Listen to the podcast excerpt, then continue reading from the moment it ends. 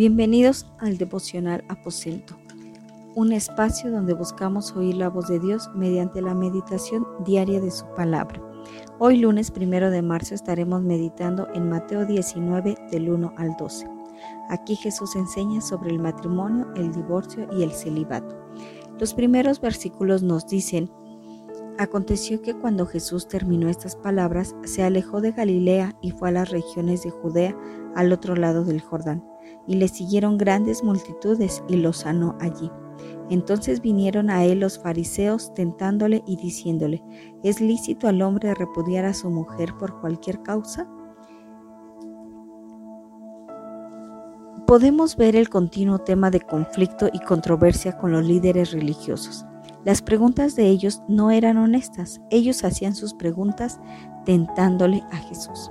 El divorcio era un tema controversial en los tiempos de Jesús.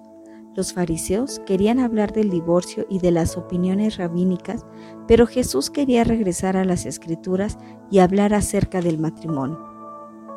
El divorcio no se puede ver como una opción lista cuando las cosas son difíciles en la vida matrimonial. El matrimonio es como un espejo, refleja lo que ponemos enfrente. Si una o ambas partes tienen el divorcio en mente como una opción conveniente, el divorcio será mucho más probable. Si el matrimonio está fundado en la creación, en la manera en que Dios nos hizo, entonces no se puede reducir a una mera relación de pacto que se rompe cuando las promesas del pacto son quebradas. Pero al final de esta porción también leemos a partir del versículo 10, le dijeron sus discípulos, si es así, es la condición del hombre con su mujer, no conviene casarse. Entonces él les dijo, no todos son capaces de recibir esto, sino aquellos a quienes es dado.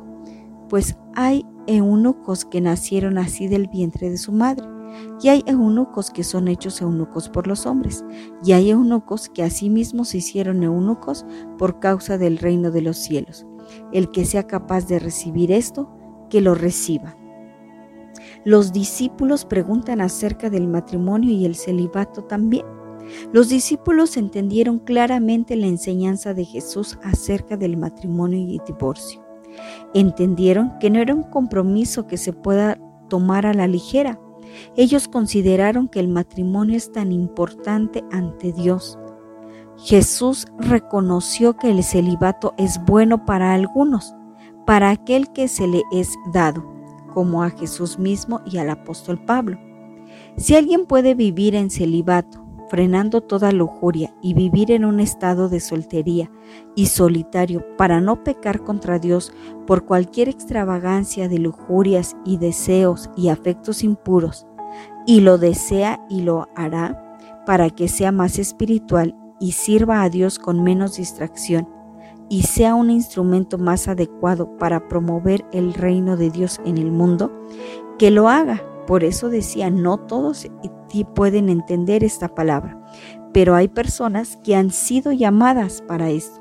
El Señor Jesús hacía ver que hay tres personas de eunucos, los que nacen del vientre, hay unos que son hechos eunucos por los hombres y a eunucos que asimismo se hicieron por causa del reino de los cielos. ¿Por qué no oramos esta mañana? Señor, gracias porque tu palabra nos lleva a un principio muy importante, que es el pacto matrimonial. Señor, nosotros no queremos no queremos, Señor, permanecer en un estado erróneo donde consideremos el divorcio como una opción para romper un pacto que podamos entender, Señor, que tú llamas al matrimonio como algo tan especial que se debe de buscar y de permanecer. Señor, que podamos tomar decisiones correctas para que en nuestro futuro podamos avanzar en un matrimonio fortalecido en ti. Señor, pero tú también has llamado a algunos al celibato, algunos que por causa de tu reino, para extender tu reino, Señor, han tomado esta decisión.